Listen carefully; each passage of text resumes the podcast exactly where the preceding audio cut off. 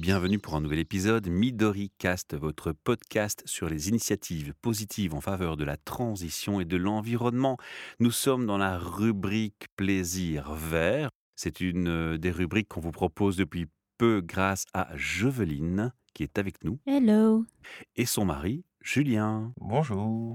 Julien, si je peux te définir pour les auditeurs qui ne te connaissent pas encore, Joveline m'a parlé de toi en termes élogieux où elle m'a dit c'est toi l'expert en fait, c'est toi qui as le plus gros bagage d'expertise historiquement. Oui, en effet. Je jardine en fait moi depuis que j'ai 5, 6 ans. D'accord. euh, avec la grand-mère familiale. Mais ils avaient une activité professionnelle dans le secteur. Une partie de la famille, oui. Ma grand-mère un peu moins, mais elle a énormément jardiné d'elle-même, fait des cultures de potagères et autres dans son jardin. Donc c'est purement de l'expérience et elle m'a permis de jouer dans le jardin avec elle pendant qu'elle jardinait dès le départ. Alors, ce qui nous intéressait chez Plaisir Vert avec Joveline et moi de mon côté en tant qu'animateur pour Midorica, c'est d'avoir évidemment quelqu'un de passionné avant tout au micro. Et c'est ton cas, ça je peux en témoigner. Je t'ai vu à l'œuvre. Je t'ai vu à l'œuvre pour l'espace permaculture qui est ici, je transforme où on enregistre, qui est euh, d'ailleurs, je le rappelle, co-créateur de ce projet Midoricast. Je t'ai vu faire une mare, hein, je t'ai vu les Oui. pieds dans l'eau. Ça, oui, tu m'as vu à ce niveau-là et on a fait... On a euh, fait une belle pergola, des bulles de Exactement. permaculture. Voilà, ça c'est pour un peu situer le contexte. Donc Joveline euh, m'avait dit qu'on allait aborder le sujet des forêts euh, comestibles et euh, l'avis et l'apport d'un expert tel que toi, Julien, sera assez précieux, je pense, pour les auditeurs qui sont avides d'apprendre ce que tu es prêt à leur partager. On te remercie d'avance déjà pour ça. Mais de rien. Alors, Joveline, euh, Oui. situe-moi le contexte de la forêt comestible. Alors la forêt comestible, je sais plus comment ça m'est arrivé. Tout d'un coup, j'ai eu envie de le faire. Et je me suis dit, en fait, Transforma nous permettait d'avoir accès donc à un terrain quand même assez grand pour pouvoir s'en occuper. Alors je vais t'interrompre, hein, je vais poser le cadre pour l'auditeur. Transforma est, rentré dans un projet où ils ont été élus pour avoir des subsides aussi pour faire euh, d'un projet permaculture un projet citoyen. Donc Oui. en collaboration avec les gens de la région qui peuvent venir participer. C'est dans ce contexte que les coworkers comme moi ou les membres comme moi et comme vous et Oui. comme les citoyens se rejoignent et on a fait des buts de permaculture. Et là est venu effectivement le plan, le projet, Oui. l'appel à projet dans lequel on, on- tu avais suggéré hein, toi-même, je pense, hein, la oui, forêt tout à fait. comestible. Voilà. En fait, il me fallait un projet où il y avait le moins d'entretien possible, où tout le monde pouvait y accéder et où chacun trouverait un amusement. Donc ça pouvait être les enfants, ça pouvait être un parent, ça va être un passionné du jardinage, ça va être juste un gourmand ou une nutritionniste qui voit tous les, les bienfaits de la situation. En fait, c'était vraiment un projet où on voulait faire commune. Je trouvais que ça tombait super bien. Transforma a fait un super boulot puisqu'ils ont réussi à lever du coup des fonds pour euh, le mettre. La communication s'est mise en place Sur Facebook et sur partout. Mhm. Facebook, euh, partout sur, euh, Les sur les réseaux. sociaux, qui ont fait que ça a apporté beaucoup de personnes de l'extérieur de Transforma qui permettaient donc du coup à avoir euh, beaucoup d'aide et beaucoup d'intéressés, des curieux. C'est toujours agréable de voir à quel point les gens sont curieux, sont prêts à aider à un projet commun. C'était des journées transformation qui se déroulaient des dimanches. hein, et Oui. c'est dans un de ces dimanches où je t'ai vu, Julien, moi, partager ton expertise. Et je me suis dit, oh, il faut qu'on mette ça au micro. hein.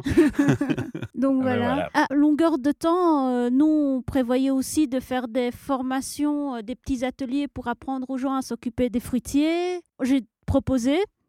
Transforma a dit oui. Ils ont mis en place et tout le monde s'y est mis. Dans ce podcast, on va parler de quoi exactement? De comment faire une forêt comestible chez Comment soi on a fait? Donc c'est plus un partage de comment on a fait ici. Voilà. Et donc ça donnera des indices pour ceux qui veulent le faire chez eux. Alors, disons que le projet de forêt comestible, donc effectivement, est né dans, de l'initiative de Joveline. Et avant d'arriver vraiment à Transforma, on avait cette envie de faire quelque chose de plus et de tester surtout nos connaissances et d'expérimenter un peu euh, ce qu'on pouvait faire. Mais les connaissances, elles étaient déjà là. Elles étaient déjà là, mais comment aller plus loin, surtout si on réfléchit un petit peu par rapport à la problématique euh, climatique qui se met en place actuellement, où un des buts principaux de la forêt comestible est quand même d'être complètement autonome d'elle-même. quoi. Donc c'est quelque chose qui doit se gérer d'elle-même, et avec le temps, on ne fait plus que récolter, on va dire, une partie des bénéfices de ce qui a été implanté. La principale chose à savoir avec la forêt comestible, je pense que d'abord, c'est faut prendre le temps. Le temps d'analyser son terrain, ce que je dis souvent ou ce qu'on a constaté, c'est observer son terrain pendant un an pour voir ce qui pousse naturellement permet de comprendre vers quoi on peut aller. En fait, donc ça permet de voir comment le sol réagit, ça permet de voir comment, comment la faune, qui est très importante pour une forêt comestible, tourne et s'installe aussi d'elle-même et tout ça. Même sans connaissance, on peut déjà observer des choses? Oui, facilement. Tu peux donner un exemple? Mais, Par exemple, euh, en fonction du nombre d'abeilles ou de bourdons qu'il peut y avoir sur les différentes fleurs, ça permet de voir s'il y a une faune importante. S'il y a des fourmis au sol. Voilà, les fourmis. Qu'est-ce qu'elles font, les fourmis? En fait, les fourmis vont indiquer la présence d'un sol un peu dur, mais leur travail va servir à décompacter le sol, en fait. Surtout pas les tuer. Voilà, pas les tuer. C'est comme euh, on a aussi un certain nombre de plantes qui indiquent la qualité du sol. Par exemple, le chardon va de nouveau indiquer un sol dur et pauvre. En fait, sa racine permet de décompacter le sol. À l'inverse, on a les orties qui, elles, vont indiquer un sol riche. En fonction de l'observation qu'on fait de son terrain sur un an, on a déjà une bonne base et une bonne idée de ce que de ce qu'on peut avoir en fait. Bon, c'est clair, je pourrais pas faire la soupe d'ortie chez moi, c'est foutu. Ça va venir. Fais Mais un non, bac. tu laisses un petit peu de temps, tu laisses ton terrain partir. Donc, Un an d'observation, c'est un bon départ. C'est un bon départ en général à ce Et aussi niveau-là. voir le soleil, Exactement. le vent. Cependant, Julien, après les observations, c'est quoi la seconde étape? Pour commencer, on a deux solutions. La première, c'est qu'on constate qu'on a un terrain qui a une certaine qualité et on veut d'abord essayer de l'améliorer. Donc, on peut faire une sorte de semi-nourricier. C'est ce qui avait été ici fait. Et tu y avais participé, où on avait fait des bandes de prairies fleuries et des choses comme ça, pour déjà, en prévision, ramener une faune et modifier la structure du sol. Donc ça, on peut faire avec une prairie fleurie, on peut faire un semis, par exemple, avec de, de la moutarde et des choses comme ça, qui naturellement sont des plantes qui vont enrichir le sol. Donc ça, ça fait partie de la préparation. Donc il faut bêcher un petit peu. Voilà, là, on commence à se, se retrou- se trousser les manches et à faire... euh, C'est plutôt côté. Ça fait un peu jardin, hein ça Voilà. fait un peu jardinage. C'est pas vraiment forêt je plante un arbre au milieu de la pelouse et puis basta. Exactement. Parce que pour bien faire, en fait, comme on, comme on l'a fait ici lors de la, de la transformation, la plantation des arbres, surtout des grands sujets, doit se faire en hiver. Donc, ça veut dire que quoi qu'on fasse, si on veut commencer un projet en début de saison, par exemple au mois d'avril-mars, il vaut mieux cultiver quelque chose d'éphémère, mais qui a un intérêt bénéfique pour le sol, Comme des plantes. comme des, des plantes, des prairies fleuries. Pas forcément des légumes? On peut mettre des légumes, si, si, ça peut être des légumes. Il y a des si- légumes qui enrichissent le sol? Oui, par exemple, euh, l'épinard, mais alors il ne faut pas la consommer, en fait. Ah, il faut le laisser Ouais, mourir voilà, sur place. Exactement. Et alors, en fait, ce qu'elle récolte et ce qu'elle transforme en elle, au moment où on bêche, va se retrouver dans, dans le sol. Combien de temps il faut déjà pour que ça s'enrichisse et que ça, ça commence à changer? Dès le départ euh, et tout au long de la vie de la forêt comestible. Donc, c'est pas quelque chose qu'on fait genre en one shot. Et tu restes pas sur une, une zone fleurie. Tu vas passer non, à un non, moment donné à autre chose. Tu vas passer à autre chose, mais disons que là, ce sont les autres strates qui vont enrichir ton sol avec le temps au fur et à mesure et tout ça. Une fois que tu as fait ta base, tu as ton, ton premier nourri, on va dire ton premier semis qui va nourrir ton sol, que tu liquides et que tu réincorpores dans ton sol pour le préparer. À ce moment-là, tu pars dans, tes plantations de, tes différentes couches, en fait, de tes différentes strates pour la forêt comestible, qui sont au nombre de trois. Donc, un peu en fonction de la, taille du terrain, on, on sélectionne. On a ce qu'on appelle une couche arborée, une couche arbusive et une couche couvre-sol. C'est la hauteur des, plantations qu'on installe qui détermine la, la différente couche. Et en général, on commence toujours par la couche la plus haute. La couche arborée, là, on commence avec des fruitiers, par exemple, pommiers, cerisiers, pruniers, des choses comme ça. Si on veut faire de la vannerie, par exemple, on peut mettre du saule aussi. Tu peux mettre du, du noisetier, si tu as envie de châtaignier. Là, tu peux monter des grands sujets en fonction, évidemment, de la taille de ton terrain que tu consacres à ça. Si tu as un terrain, par exemple ici à Transforma, on a la chance de le faire sur environ 5 ou 600 mètres carrés. Donc la strate arbusive est principalement composée de fruitiers, euh, pommiers, pruniers, euh, cerisiers et tout, qui sont des arbres qui vont monter à 8-10 mètres, 12 pour les plus grands. Eux vont créer une première couche nourricière au niveau des fleurs, des fruits. C'est la couche la plus lente à s'installer aussi. C'est celle qui euh, donnera un résultat le plus lointain. Donc c'est souvent quand on dit qu'il faut un peu de temps, c'est aussi, aussi à cause de ça, parce que par exemple un, fruitier planté peut mettre entre 5 et 10 ans à donner une pleine production fruitière. Donc il faut jamais être pressé quand on fait une, forêt comestible à ce niveau-là. Alors eux évidemment attirent énormément déjà au niveau de la faune qui peuvent apporter abeilles, guêpes, mais aussi des oiseaux, des petits oiseaux, parce que tous ces fruits avec le temps vont, vont amener des, des petits oiseaux. Évidemment, les feuilles et les fruits qui vont tomber au sol eux-mêmes en se décomposant vont continuer à nourrir le sol. Ça, je dis que ça continue à se nourrir maintenant, en, je comprends en mieux, permanence à ce niveau-là, tu vois. À chaque automne, il y a toutes les feuilles qui tombent, ben, on les laisse et le... elles se décomposent comme en forêt. hein, tu as ta couche d'humus qui se crée avec le temps. quoi. Donc ça, c'est la haute couche, on va dire, à ce niveau-là, qui va aussi apporter ton, ton ombre sur ton terrain et tout pour, euh, pour ce qui est en dessous, pour pas que ça souffre de trop non plus de la chaleur par la suite. Alors après ça, tu commences avec la couche dite arbusive, qui sont euh, plutôt des, des, petits fruitiers. Tu peux avoir certaines légumineuses qui montent aussi relativement haut, par exemple l'artichaut qui peut monter jusqu'à plus de 2 mètres, donc euh, des choses comme ça. Et donc la, la, couche arbusive, elle, est une strate qui monte entre 1 mètre et 2 mètres, on va dire. Il y a des, des recommandations que tu fais par rapport à, au choix des plants dans les deux premières couches que tu viens de citer déjà? C'est selon ton terrain. En fait, la, la couche sur laquelle il, il, vaut mieux le réfléchir le plus longtemps possible est la couche arbusive. Parce que si tu mets un arbre qui devient trop grand, tu es face à des problèmes. Que tu dois gérer ensuite. Tu dois gérer par la suite. En dessous, il y a beaucoup moins de problèmes. Ce sont des choses, tu auras une sélection naturelle qui va se faire dans les strates puisqu'une plante qui ne supporte pas l'environnement qui se crée autour d'elle finit par dépérir et par, euh, et par mourir. Et par mourir. Et si elle s'y plaît bien, à l'inverse, elle se, se, développe. Donc euh, à ce niveau-là, il ne faut pas trop s'en inquiéter. Au niveau de la deuxième couche, là, il y a un petit travail de sélection qui doit se faire parce qu'il faut que tout cohabite. Évidemment, comme ta première strate va créer de l'ombre, il faut aussi que tes plantes en dessous supportent un peu d'ombre et des choses comme ça à ce niveau-là. quoi. Ou trouver des lieux où il y a les voilà. arbres laissent de la lumière. Ça m'a même une question sans rapport, mais que je me suis posée, parce que j'ai fait la bêtise chez moi. Tu sais, tu fais Pâques, tu prends les petits, les petits arbustes de Pâques, tu les mets dans le sol pour te dire on va pas acheter ces plantes, elles n'ont rien fait de mal. C'est pas parce que j'ai fait plaisir à mon enfant que je vais gaspiller de plantes, tu vois, je suis un peu comme ouais. ça. Ça m'a paru logique de les mettre à côté de mon jardin, puis maintenant, ces, ces petits trucs que je pensais qu'ils grandiraient pas beaucoup, bah, ça devient immense. et, et, ça me fait une zone d'ombre sur mon jardin, et je me dis, est-ce que c'était une bonne idée finalement? Non. Non. Peut-être pas. voilà. Peut-être Donc... que oui, ça dépend de si tu cherches de l'ombre. Hein. Tu veux faire de la vannerie? Non. Ah ben voilà. T'as planté des saules. Oui, je sais ça. Heureusement, je l'ai appris. ah, donc, euh, en soi, tu peux les limiter, ça supporte bien une taille un peu. Ouais, voilà, un détail, d'accord. Bon, ça, c'est une petite parenthèse humoristique, mais pour dire, voilà pourquoi il faut réfléchir, entre voilà, autres. Exactement, pourquoi il faut réfléchir. Mais à l'inverse, un saule dans une forêt comestible peut être utile pour le bois qu'il apporte. Par exemple, bois de tuteur, euh, simplement ça. Hein. Tu fais des tuteurs avec les, les branches. Voilà, exactement. Mm -hmm. Tu peux parfaitement faire ça. Parce qu'une forêt comestible n'est pas une, uniquement une forêt que tu manges. C'est une forêt que tu utilises en général, simplement. Donc euh, tu dois pouvoir utiliser les fruits, les feuilles, le bois. Tout doit être utile dans une forêt comestible. C'est pas juste on plante un arbre pour ne manger que ses fruits. C'est pas, c'est pas un peu plus loin. La démarche va plus loin. Voilà, exactement à ce niveau-là. C'est une forme d'autosuffisance. Si le terrain le permet, qu'il est vraiment assez grand, tu peux avoir une forme d'autosuffisance et tout ça.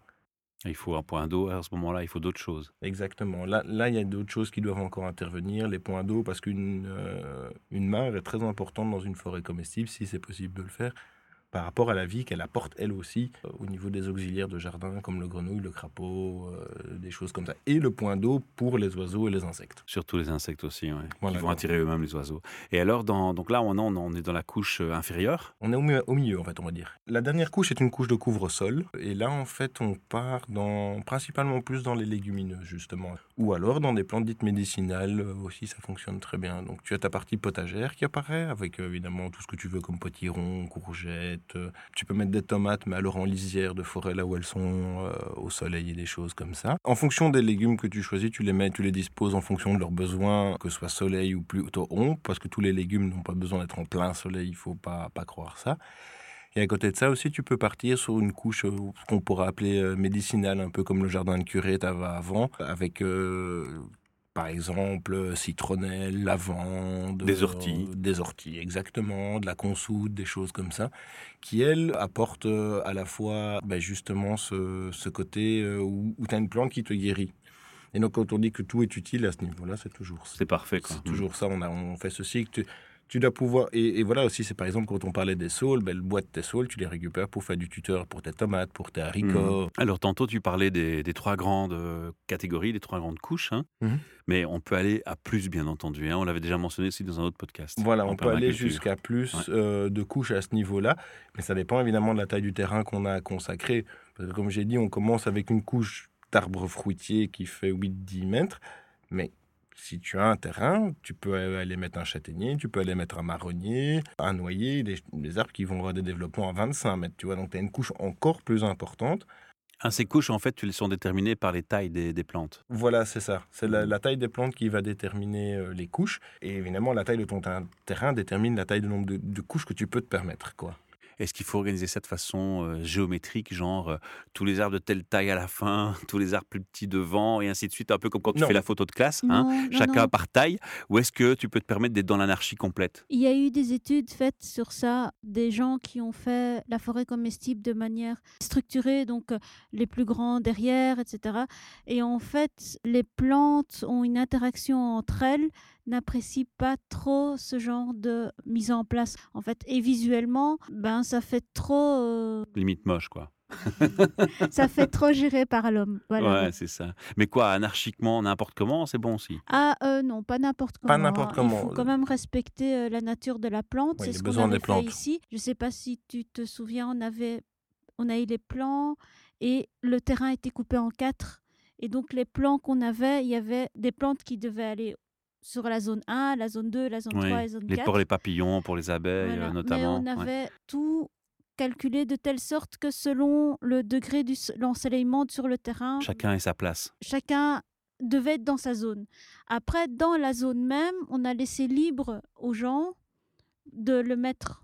Et donc, c'est le concept là, oui, tu peux mettre comme tu as envie. Ça dépend les gens. Il y a des gens qui disent qu'il faut quand même respecter le minimum qu'un arbre fruitier a besoin pour se développer. Nous, on était partis ici sur le principe que non, on n'allait pas s'en oc- s'en préoccuper de savoir si tel arbre ou tel arbre était trop près l'un de l'autre, car on, on voulait vraiment essayer de faire comme la nature faisait. Donc, euh, dans le sens où c'est totalement au hasard qu'ils arrivent à pousser, est-ce qu'ils arriveront à survivre entre elles?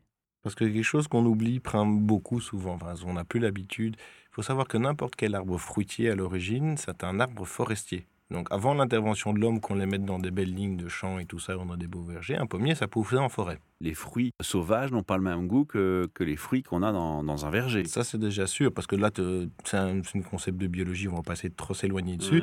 Mais deux ADN différents qui se croisent ne donnent jamais la même chose que le parent. Ce qu'on a qui se produit dans la nature encore quand deux pommiers ne se, se fertilisent, on a une pomme qui est différente, alors que en culture, on veut la même pomme en permanence, donc c'est toujours la même chose. Et donc ça, c'est la différence. Mais juste pour rappeler qu'à l'origine, avant l'intervention et la sélection de l'homme, un pommier, c'est un arbre forestier qu'on a sorti de sa forêt pour foutre au milieu d'un champ. Donc en fait, faire une forêt comestible, c'est le remettre dans son environnement. Et donc, il y a cette sélection qui va se, jouer entre eux, cette cohabitation qui va se jouer entre les différentes plantes. Et c'est ça qu'on cherche en fait. Est-ce que c'est intelligent de... Alors c'est un sujet de podcast à lui-même ce sujet, hein, mais est-ce que c'est intelligent de préparer le terrain avec un compost? Parce qu'il faut savoir pourquoi je dis que c'est un sujet de podcast à lui-même, parce qu'il ne faut pas utiliser n'importe quel compost, n'importe comment. Mais globalement, est-ce que si je prends mon compost euh, d'ordures ménagères à la maison euh, d'aliments, des restes d'aliments, à partir du moment où il n'y a pas de viande dedans, par exemple, c'est que des légumes, est-ce que je peux faire un compostage et puis me dire ben, je vais préparer et améliorer mon terrain avec ce compost? Oui, tu peux. C'est comme euh, la préparation du terrain aussi. Donc, un- quand on parle d'un compost, on parle d'un compost bien fait. Vraiment celui que tu as au fond, qui est une belle terre noire et tout ça, pour rentrer, enfin faire simple dans le sujet et tout. Si tu as ça, tu étends ça sur ton, ton terrain, ça va le nourrir dans tous les cas et tout. Ce que tu peux aussi parfaitement faire dans la préparation du terrain, c'est quand tu fais pousser tes différentes couches, tu dis c'est les faucher, tu les laisses au sol. Et elles vont se décomposer et se composter naturellement. Ça rend pas plus difficile le bêchage et la préparation du Non, terrain parce qu'il est plus intéressant de les incorporer dans le sol au moment où tu prépares ton sol en fait. En fait, pour préparer le sol, le bêchage n'est pas primordial. Ça nous fait gagner du temps. Ça allait être une de mes questions. J'ai vu une vidéo circuler sur les réseaux sociaux récemment d'un vieux monsieur qui nous parlait de l'agriculture biologique à la nouvelle façon de maintenant, que c'est du n'importe quoi, et qui expliquait dans cette vidéo avec gentillesse et sagesse quelque part que bêcher, c'est un peu une agression pour la nature parce qu'on on mélange les couches ou dans les couches il se passe des choses qu'on néglige nous hommes. Malgré tout, toi tu me parles encore de, de quand même préparer le terrain. Alors est-ce que bêcher c'est une bonne idée, c'est une mauvaise idée? Si on a le temps, on a le temps, on laisse faire la nature. Cependant, planter des courgettes dans un terrain pas bêché, ça va être costaud, non? Voilà, mais c'est non, ça prend du temps, ça prend ça peut mettre 10, 20 ans. Si tu prépares pas un terrain, ça peut mettre pour que tes plantes soient à un niveau que nous on aura par exemple en 50, tu devras peut-être attendre 10, 15, 20 ans pour l'avoir parce que tu dois être prêt à voir de- d'installer des plantes, de les voir mourir, nourrir le sol, refaire travailler. Alors les insectes vont faire leur travail à, la- à ta place en fait. Et donc eux vont changer, respecter bien sûr euh, autant euh, les enzymes, euh, les, les bactéries, tout ça. eux vont faire le travail, mais ils vont le respecter un peu mieux que nous. Mais ça va mettre beaucoup plus de temps. Donc si on a le temps, voilà, c'est le- c'est le mieux. Ça m'arrange ce que tu dis là, parce que moi j'aime pas trop bêcher, vous l'avez constaté. Hein. Après, ici, on a un projet, on voulait un projet citoyen, il fallait que ça avance. Donc, on a quand même fait ça. On a quand même fait ça en un an de temps, ce qui était, ce qui était déjà beaucoup Rapide pour. euh, bah, C'était rapide, mais en même temps lent pour des projets. Où on veut euh, un résultat assez voilà, rapide. Où les gens attendent un résultat, c'est très lent. Après, quand ils voient le résultat cette année, qui est la deuxième année, Il est plus sympa déjà, là, Il hein, va- Verger il et est tout. beau, hein. Ouais, c'est clair, moi j'aime bien. mais voilà. Il est fleuri en plus, j'ai vu tantôt en arrivant. Ouais. Quand j'avais fait la première analyse sur le sol, il y avait trois sortes de fourmis. Cette année, j'ai fait l'analyse du sol. Il y a, je n'ose même pas imaginer. À chaque fois que j'ai bêché, je suis tombée sur un nid de fourmis. Donc C'est juste plutôt un bon aller- signe. Oui. Un très bon signe. Il y a énormément, il y a une grosse diversité d'insectes qui sont, qui sont apparus euh, dans, la, dans la forêt comestible. Je- J'étais assez étonné de voir comment ça avait évolué entre l'année dernière où on avait principalement une population de, de 3-4 variétés de fourmis, euh, un peu de gendarmes et des bourdons et des abeilles. Et ici, maintenant, on a récupéré des dizaines d'insectes différents qui cohabitent très bien entre eux, qui ont chacun leur, leur petit travail et tout, et qui sont très importants. Donc oui, pour répondre à, à ta question par rapport euh, au travail du sol, non, ce n'est pas obligatoire, mais il faut du temps. Quand tu n'as pas le temps, là, on a gagné sur peut-être 3-4 ans en, en le faisant. Et maintenant, on essaye de rétablir, on va dire, euh, le système. Je me suis inspiré de ce que vous avez fait ici. Et j'ai dit, ben, je vais faire une parcelle de mon terrain avec juste des fleurs pour les, les papillons et les abeilles. Ouais. Et je me dis, bah, j'avais retenu cette discussion sur le bêchage qu'on avait déjà eu une fois. Je dis, bah, je vais pas bêcher, je vais prendre mes graines et pst, par terre et puis ça va pousser. Ça va pas pousser. et là, je te fais rire. Et là, je me sens ridicule. Ok, je vais me cacher. Mais ne, ne sois pas pressé. Ne sois pas pressé. Ça, c'est déjà Ouais, de les nouveau la même graines chose. euh, sont dormantes pendant Voilà. minimum 3 ans jusqu'à 10 ans. Ah, donc c'est pas parce qu'elles n'ont pas poussé tout de suite qu'elles vont jamais pousser. Exactement. En général, à partir du moment où on fait une installation comme ça, type prairie fleurie, comme tu as voulu faire, tu as un meilleur résultat l'année suivante que l'année où tu le fais. En fait, c'est ça. Les graines ne poussent que quand les conditions fonctionnent. Tu vois, c'est pas c'est pas la même chose que l'homme. L'homme va aller dans un lieu, il va voir que l'environnement lui convient pas, il va changer l'environnement. La graine, les végétaux, c'est tout à fait le contraire. Ils vont voir, un- ils vont ils vont arriver dans un lieu, ils vont voir si l'environnement leur convient. S'il leur convient pas, ils continuent à dormir. On est formaté par le fait qu'on met une graine, neuf mois après, on a un bébé. On Oui, s'imagine que c'est ça. comme ça pour les plantes. quoi. C'est exactement Quand, ça. quand le travail sera fait, parce que là, tu as mis du. T'as dit que tu avais mis quoi Du compost, c'est ça? Non, j'ai remis du terreau euh, T'as remis bio, du terreau, naturel oui. au-dessus. quoi. bah, ça, fa- ça va faire venir les insectes. Oui, j'ai remarqué. Euh, voilà. Donc ça va faire venir les insectes, donc ils vont travailler le sol, donc ils vont changer. Donc tu auras les résultats que tu as mis l'année passée, peut-être dans deux ans. Et maintenant, j'ai des gendarmes d'ailleurs, j'en avais jamais vu avant. Ah bah ça c'est bien. C'est un bon donc ils signe. vont hein. J'avais commencer à ça. travailler. Ouais, Ouais, bon, tout à parfait. fait. Bah, disons que quand, quand tu fais ça, évidemment, c'est on fait euh, une action euh, non naturelle. Semer une prairie fleurie, c'est non naturel. Alors, ce qui fait que les conditions ne sont jamais toutes euh, réunies pour que tes plantes se développent normalement. Dans ton semis de, de graines que tu jettes à la volée, comme ça, que ce soit sur un terrain préparé ou non, si tu jettes ça au mois de mai et que tes graines ont besoin de X heures de gel pour pouvoir germer, tu les as pas. Elles ont besoin de gel. Certaines graines Certaines ont besoin, graines ont besoin de gel. gel. Ok, ben voilà, j'ai encore appris Il y a un nouveau même des truc astuces supplémentaire. où euh, tu mets les graines dans le congélateur avant de les placer. Si, euh, Ouais, mais tu peux en tuer d'autres. gel- Si tu as un mélange, dans ce cas-là, tu en tues d'autres. Exactement. c'est c'est ça, en fait, la... c'est pour ça que la nature se débrouille beaucoup mieux que nous, parce qu'elle elle s'adapte à ses conditions. Donc je vais, je prends un cas de figure, tu laisses traîner un sachet de graines, il pleut dehors, ton sachet est trempé, te- faut pas le jeter. Voilà. il est encore bon. Il est encore Oui, bon. oui. Est-ce qu'il y a d'autres points euh, à mettre en avant, je dirais, des erreurs à ne pas faire? Déjà paniqué. Ouais, comme moi j'ai fait, quoi. Voilà, euh, comme toi tu as fait. Si ça pousse pas la première année, No euh, stress. no stress. Ça peut venir l'année suivante. Ça, c'est la première chose. L'idéal, c'est quand même de vérifier que les insectes et la vie a changé.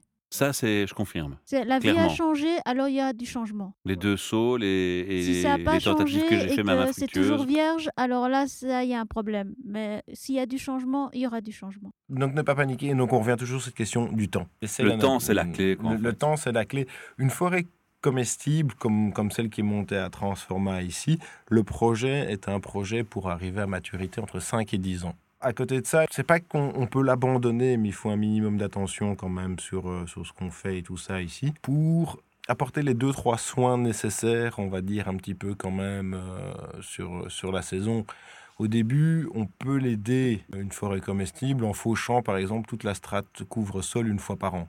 Et alors faucher naturellement, elle va reproduire sa nouvelle couche beaucoup plus vite et on, ajoute de la matière à qui peut se décomposer sur le sol, par exemple. Naturellement, avec la faucille. Voilà, avec une faucille, euh, une paire de ciseaux. Euh, Mais pas avec une tondeuse. Si tu as un moyen mécanique, et en fonction de la surface que tu as, tu peux, tu peux utiliser un moyen mécanique. Pas vraiment une tondeuse, plutôt ce qu'on appellerait une débroussailleuse. Débroussailleuse, Voilà, à ce niveau-là, euh, sur batterie. mais ça dépend de la taille du terrain que tu as, quoi quand on fait une forêt comestible, il faut savoir que la nature a ses droits et qu'en général, les animaux prennent ce qui les intéresse il il faut surtout pas chercher à lutter contre eux, parce que tout ce qu'ils vont faire, c'est vous le rendre. Dans un certain sens, vous avez un lapin qui vient vous bouffer vos salades et tout ça, mais en échange, il va vous enrichir le sol. Oui, parce qu'il fait ses excréments. Exactement. En fait, il y a une, règle de 3 à ce niveau-là. 30% pour soi, 30% pour la nature, pour la nature et 30% pour les animaux. Exactement. Ça rejoint une question que j'ai failli oublier de te poser. Quels excréments d'animaux on peut jeter sur un jardin? Je vais prendre des exemples extrêmes je prends les excréments de mon lapin. Non, moi j'ai deux lapins. Hein, ils sont pas enfermés dans une petite cage de merde comme les gens font parfois, où ils sont malheureux, euh, sur eux-mêmes. J'ai mis, tu vois, les clôtures pour chiens comme dans les prairies, énormes. J'en ai fait un grand cercle. Ils ont, plein de place pour courir et tout, c'est chouette. Évidemment, ils font des tunnels si on oublie de mettre à manger ne fût-ce qu'un jour, et ils font des masses de caca au même endroit, propre. Hein. Alors du coup, j'ai une grosse masse à enlever. Qu'est-ce que je fais? Je mets dans mon compost. Bonne idée? Oui. Bonne idée. Et dans le jardin direct, bonne idée aussi. Dans le jardin direct aussi. D'accord. Euh, les excréments de chats, de chiens, non, ceux qui ont des chats et des chiens, ça, ça c'est pas une bonne idée. Ça pas le. Parce qu'ils mangent pas du naturel peut-être. Souvent ça. Le problème est qu'ils mangent pas du naturel et tout ça à ce niveau-là. Et donc de, ils mangent. En fait, à partir du moment où ton animal consomme de la viande, il va générer beaucoup plus de bactéries dans ses excréments et hmm. des agents pathogènes. Tu vois. Ton lapin. Et ça c'est pas bon pour tes plantes. C'est surtout pas bon pour toi. Ah. Oui, tu les manges après. Tu les manges après. C'est comme si tu euh, arrosais tes plantes avec ta, chasse d'eau, tu vois. Donc les excréments des toilettes te bah, Tu peux, mais tu dois d'abord avoir un temps. Ça peut pas être directement dans tes cultures. Tu dois avoir un bac de compostage tout au fond de ton jardin, par exemple, où tu peux mettre tes excréments. Oui, donc si la première année, il y a cinq ans, j'ai mis euh, quelques excréments de chat de bac litière euh, biodégradables et que dans mon compost et que ça fait cinq ans, c'est bon. Mais c'est pas idéal. C'est pas idéal, il faut l'éviter parce qu'en fait, c'est les excréments à partir du moment où il y a de la matière euh, organique de type viande, poisson euh, et laitage et tout ça, ton organisme génère un certain nombre de bactéries et de pathogènes pour les digérer. Et ces pathogènes sont dans, dans les déjections animales et tout ça. Et elles sont nocives pour l'être humain à consommer comme ça. Donc, que tu aies tes déjections de lapin, ça, il n'y a pas de problème. Tu vas chercher du fumier de vache, il n'y a pas de problème. De tes poules, de tes, euh, de tes, de tes chevaux, aussi, chèvres, tout, tout ça, c'est bon tant que c'est de l'herbivore. D'accord, mais dès qu'un animal mange de la viande, c'est foutu. On oublie. Voilà, exactement. Bah, c'est hyper important cet apprentissage. Il faut parce que si, quand on utilise les excréments, par exemple des toilettes sèches, etc. Là, on est vraiment obligé d'avoir un coin bien spécifique pour ça et travailler spécifiquement de, de techniques particulière. particulière. ce sera le sujet d'un autre podcast. il, est parfaitement possible de purifier l'eau de ses toilettes avec ses plantes. Waouh mais vous me préparez un sujet aussi là-dessus, hein, les gars. Ok. On avait joie et, plaisir de partager avec les auditeurs et notamment les membres Transforma qui vont certainement écouter ce podcast, hein, plus particulièrement l'expérience qu'on a menée ici. C'était l'objectif. Quel sera le prochain sujet de la prochaine émission? Ton expérience, peut-être? Ah ouais, bah tiens, c'est pas mal ça. Oui, c'est vrai que j'ai fait appel à un, gars pour me dépanner parce que j'avais le dos euh, douloureux. Je me dis, j'aime pas bêcher déjà, mais alors si mon dos me fait mal, c'est mal barre. Et l'expérience est avérée être une petite euh, difficulté, on va dire. être gentil, une difficulté. On se retrouve dans un prochain épisode pour partager ça. Et puis, si vous avez des questions, des commentaires, n'hésitez pas. Si vous avez envie de soutenir euh, notre projet, une donation vers la SBL est possible. Et on vous rappelle que Plaisir Vert, c'est une société qui propose ses services aux citoyens, notamment avec une attitude éco-responsable. Et vous pouvez les contacter via leur site web. Alors on va rappeler l'adresse du site internet www.plaisir en français p l a i s i r v e r t vert.be. Merci à vous, à très bientôt. Au revoir.